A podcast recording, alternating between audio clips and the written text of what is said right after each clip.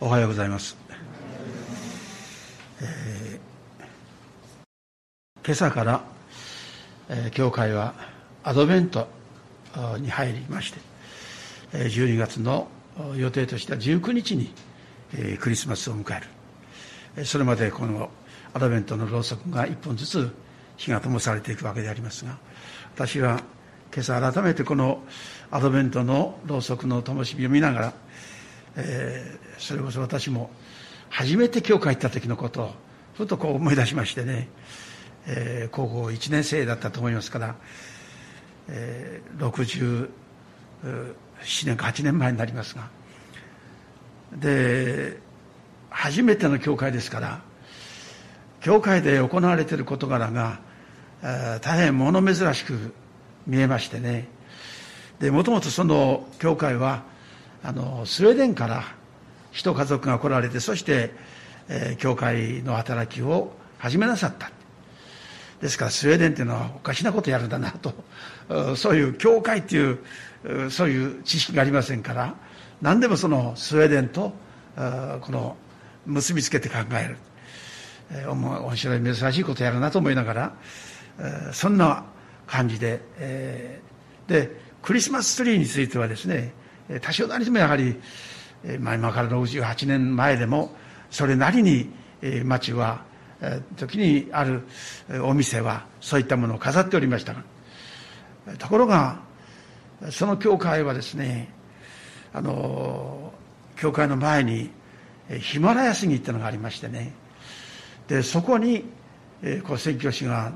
よじ登っていってで今で言うような綺麗なもんじゃないですよ。豆球のねそういうカラーのそれをずっと上からあの垂らしてそして、えー、それをまあクリスマスツリーっていうことでやっておりましてね。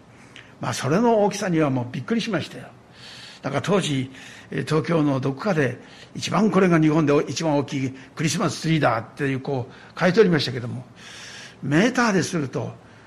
ここのクリスマスツリーのが大きいなっていうようなことでですね、えー、変なところでもって威張ってみたりなんかしたことを思い出しますがまあそれは確かに私にとってはもう大きなクリスマスでクリスマスってのはこういうことやるんだなって。で中入ってみたらこうやってあのろうそくを灯してやるでしょう。普段見ないようなそういう景色っていうんでしょうか様子がそこに来ましたんでね。ああクリスマスってのはこういうもん。そしてまたそのクリスマスの礼拝が終わった後が良かったんですね。確かカレーライスだったと思うんですよ。そしてそこにケーキもついてきたっていう。しかもそれはただなんですよね。あの当時の教会は教会っていうよりもやはり高校生のための集会でしたからね、えー、今皆さん方が一緒にやっております礼拝のような研究もなければ何もないですね。ただ行けばなんかそういういい目に遭うっていうことで。そして私は教会ってのは本当にいいとこだっていうですね誘ってくれた友達にお礼を言いながら内心そんな思いを持ったのが私にとっては最初のクリスマス。そして以来、えー、今年で68回目のクリスマスをこの迎えていくわけでありますけれども私は改めてそうしたことをもろもろのことをこう思いながら、えー、皆さんがよくご存知のこのルカによる福音書の19章においてのザーカイの物語、えー、ザーカイの身に起きたこの一つの出来事を通して私たちはクリスマスに備えていきたい。そういうふうにこう考えております。でここに見られるこのザーカイの救いっていうのは私は、えー、教会の一つの流れからいきますとこの出来事はむしろアドベントに生まれるよりもあのレントというですねイエス様が次男を迎えられるその頃によく読まれる箇所の一つであります。しかし、えー、これは確かカトリック教会に行く機会があって行った時にそこの神父さんが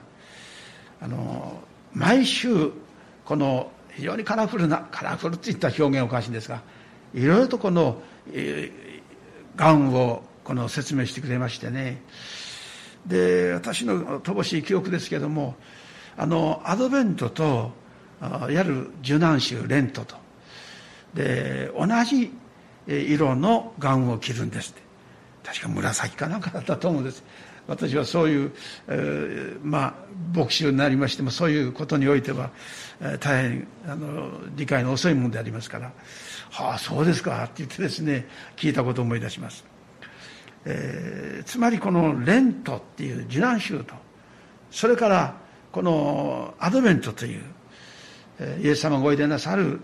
その向かっての時っていうのはそういう同じ意味合いをそこにこの持つ。でそうして見てまいりますとね、えー、アドベントになったらここの歌詞を読むとか受難死を迎えるんだったらこの歌詞を読むとか一応のそういう流れはありますけどもしかしあのそうしないとならないということではない。アドベントに私たちはしっかりとイエス様のご受難というものをそこに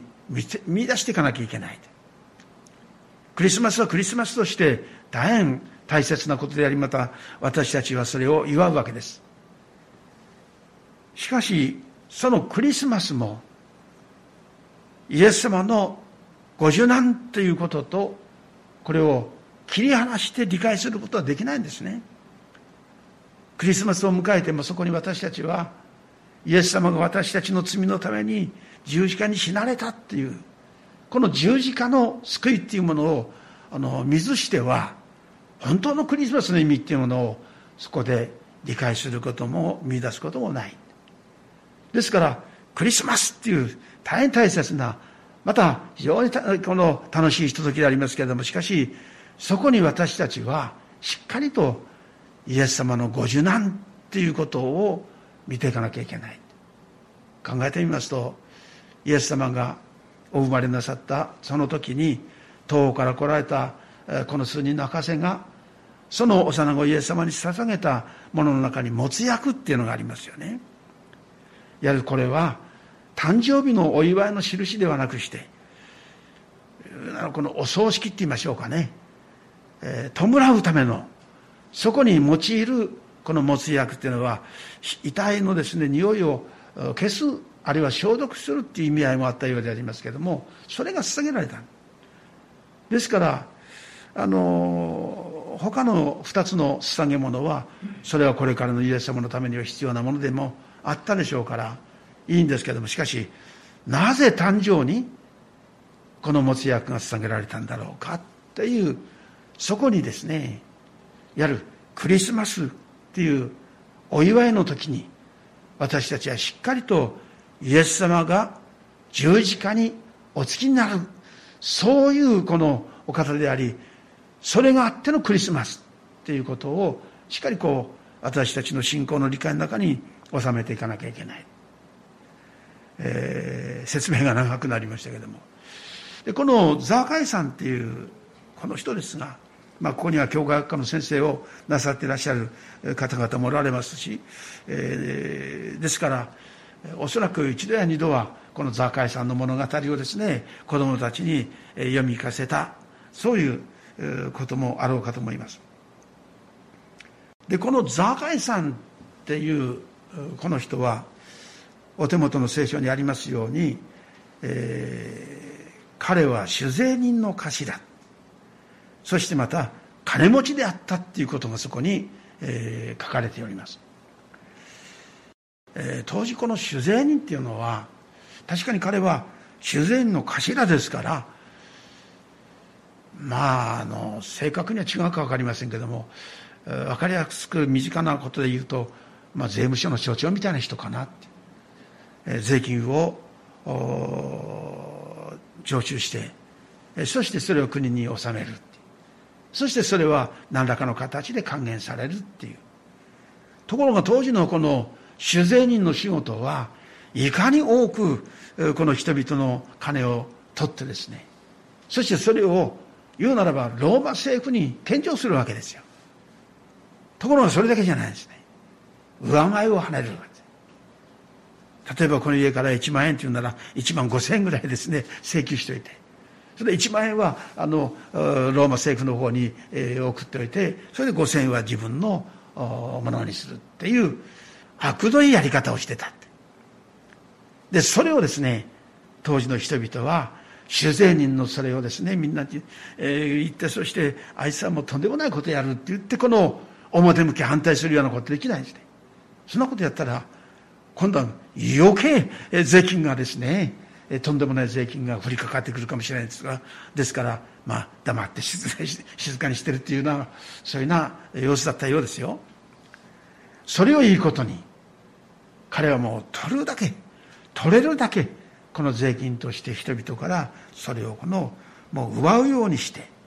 そしてそれを元にして金持ちになったっていうのが、この出だしでのザーカイに対するところの一つの理解として見ることができようかと思います。ただ彼には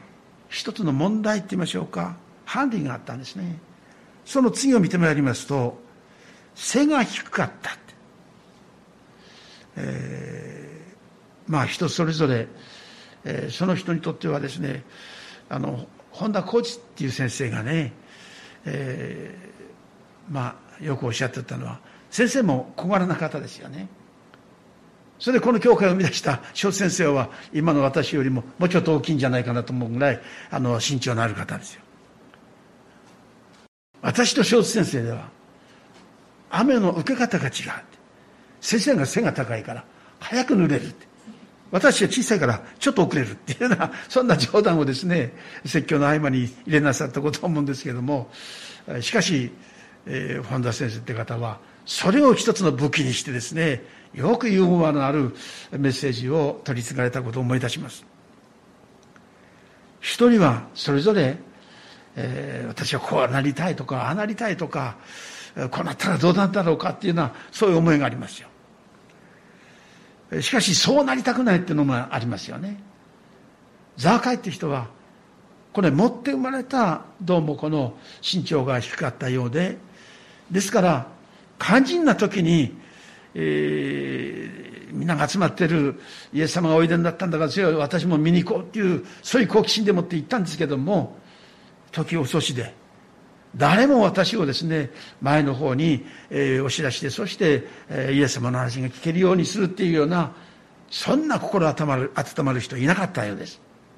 むしろザーカイと分かったら、みんなしてですね、前出すことを、この、えー、妨げたんじゃなかろうかと、というのは、この聖書に書いてありますように、えー、群衆のために見ることができなかったってんですからね。よほどその人々とザーカイさんの関係っていうのがですね、そういう冷たい関係。まあ人々はいつか仕返ししてやろうというようなザーカイさんを見たらそんな思いでもってやっとったんでしょう。その時にザーカイさんは、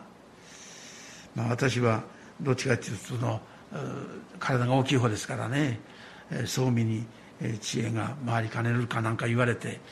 えー、大きい子でも見かけ倒しで、なんかこう言われたことがありますけども。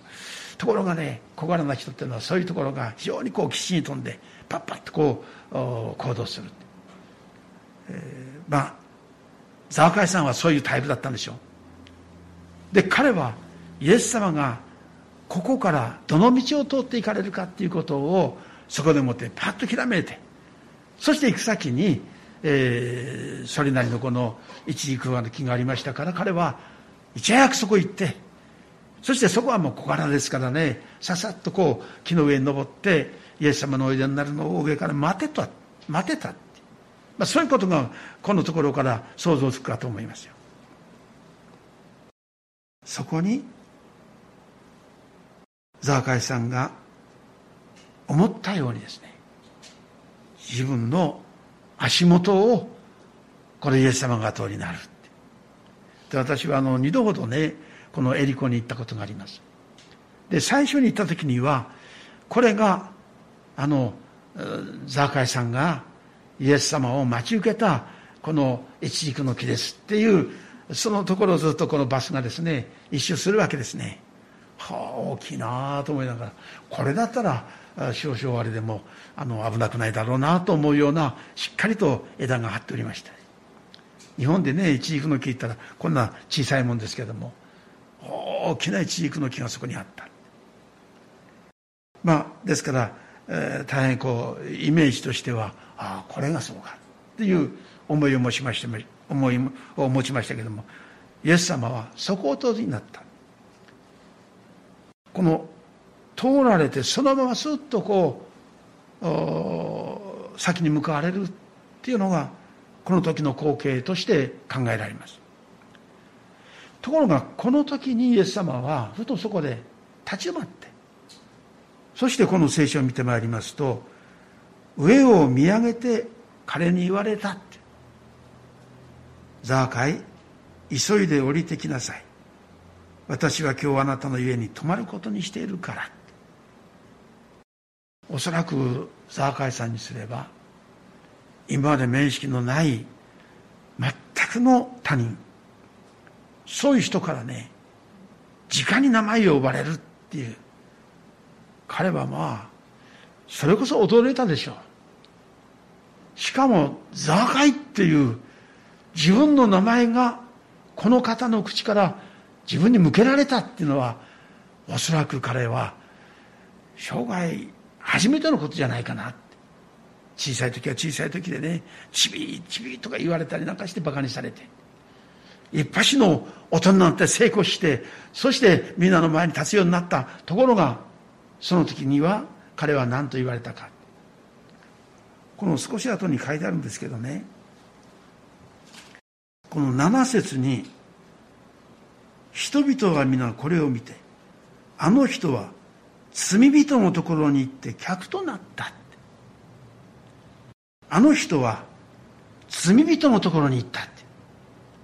これが世間一般のザーカイに対するところの非常なこう痛烈なこの言い方表現。また言い方だけじゃない。当時はですねこの酒税人はどんなに成功していても自分たちの国を売るようなそういう悪辣な人間。しかもそれをもって自分の宿を肥やしていかにもこう成功したみたいなこのやるけれどもしかし、えー、彼のそれこそ素性は誰もが嫌うような本当にこの罪人で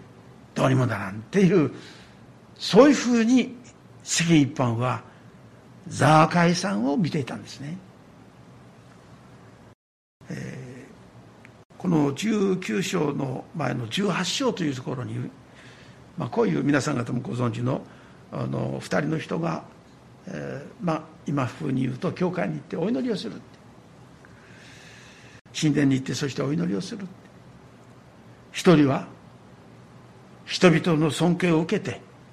そして人々を導く立場のそういうパリサイ派の熱心なそういうこの指導的な人が一人、えー、教会の前でその前の方のそこでお祈りをしている。ところが後でこそこそっと入ってきた人がおった。彼は酒税人だったと書いてある。最初の人は神様私は一週間に二度も断食し自分の一を捧げてそして神様に喜ばれることをして今日まで来ました。で彼はやおら後ろを振り返るかとにかくそうにおった酒税人をそこに刺しながらあんな人間でないことを感謝しますって言って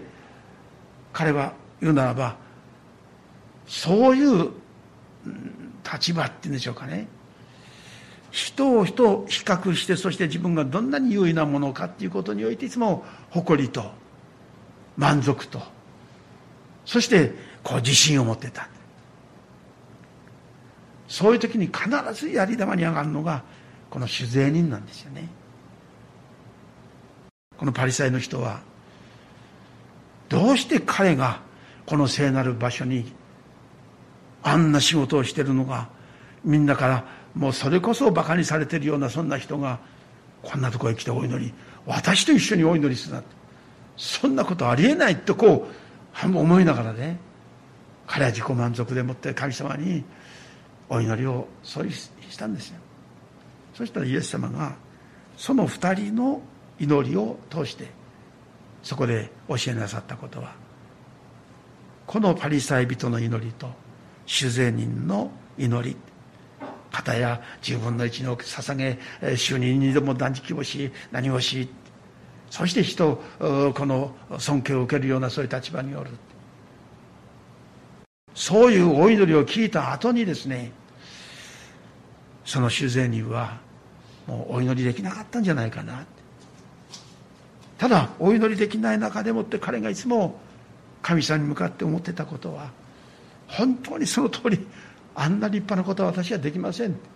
私は本当ご覧の通りのつまらない人間ですって言って彼は一言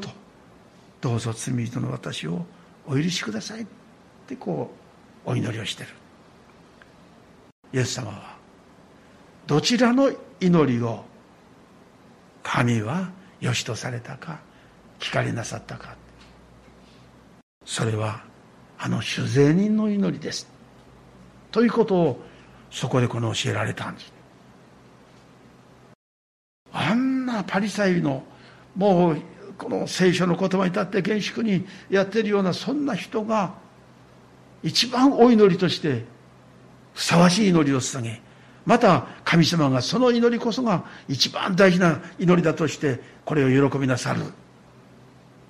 はず。そこまで人間の考えですね。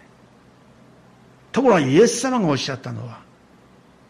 彼の立派な祈りよりも罪人の私のお許しください。私は忘れることできないのは新学生の時に沢村五郎という先生が私たちがやがて召されてそして主の前に立つでしょう。そして私たちがそこで本当にお祈りできるその一言はこの主銭人の祈りだと思う。罪人の私を許しお許しくださったことを感謝します。っていうその祈りだろう。その祈りが私たちにとってはもう最高の祈りでありまたその祈りを主は私たちに求めていらっしゃるんだっていうことをおっしゃったことをですね。まあいろいろ習いましたけども他のことはもう忘れちゃいましたけどもそのことはねいろいろ残ってるんですよ。そして私は本当だなあとそこから私の心の中には罪人の私をお許しくださったことを感謝します。何を許しくされた？あのこの許していただいたっていうそういういろいろありますけどもそういう一つ一つのことの中において結局はこのこんな人間なのに私のためにイエス様は十字架についてそして私の全ての罪を許しかさった。これこそ私にとっては唯一の誇りであり感謝でありそしてその祈りこそがやがて召されて主の前に立った時にお祈りできる唯一のお祈りなんだろうなと教えられましたよね。私は地上によって何をしました何をしましたこういうこともやりました。こんな人もイエス様はあなたの人に導きましたっていうようなことはもうもうさそういうことはですねそういうことよりもここで見られるように罪人の私をお許しください。まさにイエス様の目から見ると人々は座会をしてねイエス様がなんであんな主税にあんな罪人のところに行ってお泊まりになるんだろうかって。やっぱりイエス様もそういう富と地位とに弱いんかなっていうようなそういう噂を立ってかも分かりませんよ。しかしイエス様は「ザーカイ急いで降りてきなさい。私は今日あなたの家に泊まることにしている。とおっしゃった。ザーカイはこの後見てまいりますとそんなザーカイがどんどんどんどん変わっていくわけですよね。それまでのザーカイを申し上げましたように自分の富自分の地自分の力をそこに蓄えるためにはそれこそ自分の利益になるのなら、えー、自分がどんなに嫌われてもそれよりも地位を得た方がいい。財産を得た方がいい。名声を博した方がいい。そういう非常に強欲なタイプの人間、えー、問題のない人はいませんけれどもしかしザーカイは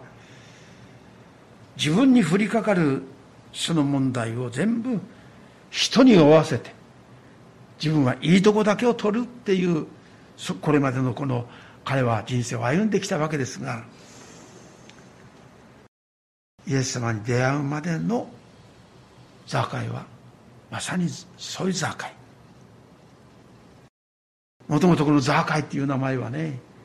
あの清いっていうそれこそ人々が神様の前にいかに生きるかっていうことにおいて清い人生を歩むようなそういう人になるようにということで親はザーカイという名前を付けたと思うんですけれどもしかしザーカイは親が自分に願ってそして、えー、この自分をそういう人として成長するようにとして、えー、つけてくれた名前とは裏腹な人生をもう歩んでいるわけです。しかしイエス様はそんな人間を改めてザーカイとお呼びなさって。そして今度私はあなたの家に泊まることにしているからっていうそこから彼は変わっていったわけですね。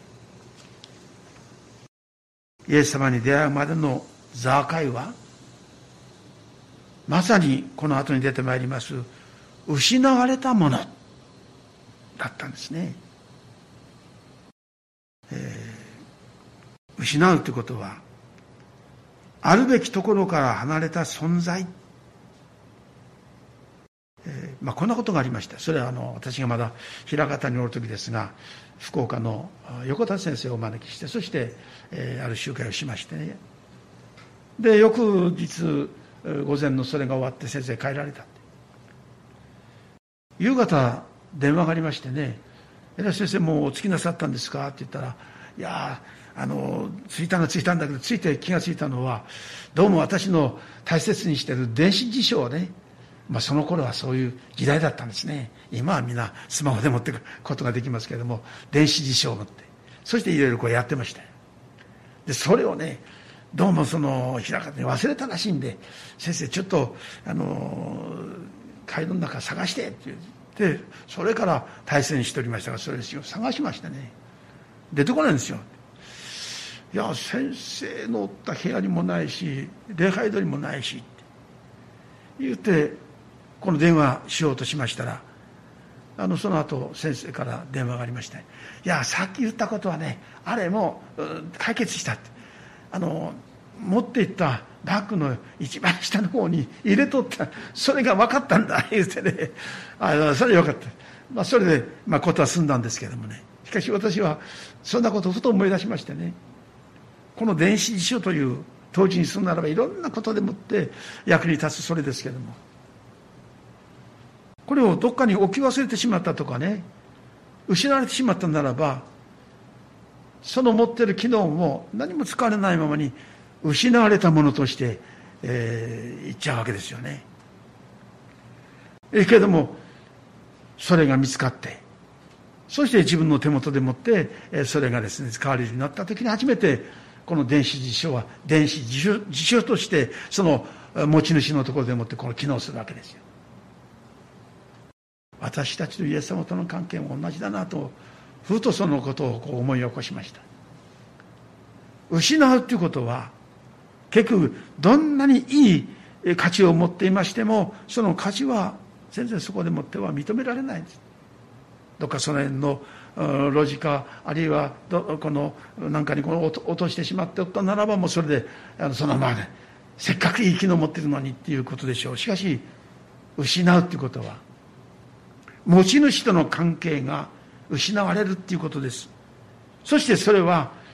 持ち主が使おうと思ってた本来の目的っていうものからも外れてしまっている。私たちは失われたもの。それこそイエス様と神様との関係から私は全然離れたところにおった。けどもイエス様は「ザーカイ」ってこう呼びなさってそして彼との関係をそこで言うなら元通りにするって言いましょうか。本来のあるべきところにザーカイが導かれていった時にザーカイの中にイエス様と出会うまではなかった新しいものがそこでもって彼の中にこの生まれてきた。私はクリスマスっていうのはそこまでそれまで自分は神様から離れて失われたようなそういう本来大切な使命というものかあるいはその人の価値というものがそこにありもかかわらずそれを別なことのために用いようとしている。神様が離れてどんなに成功しているかに見えてもそれはただそれだけのことです。ザーカイが自然の長として一見成功しているように見えますがしかしながらただそれはそれだけのことでしかもその上人々から罪人っていうような冷たい仕打ちを受けなきゃいけないようなそんなこの関係だった。このザーカイけれどもザーカイ急いで降りてきなさい。この6節の5節の状況を見てまいりますとまあ物理的にそうなんですけどね。ザーカイさんは木の上に登っているそしてその下を通られたイエス様が上を見上げてそしてザーカイさん降りてきなさい。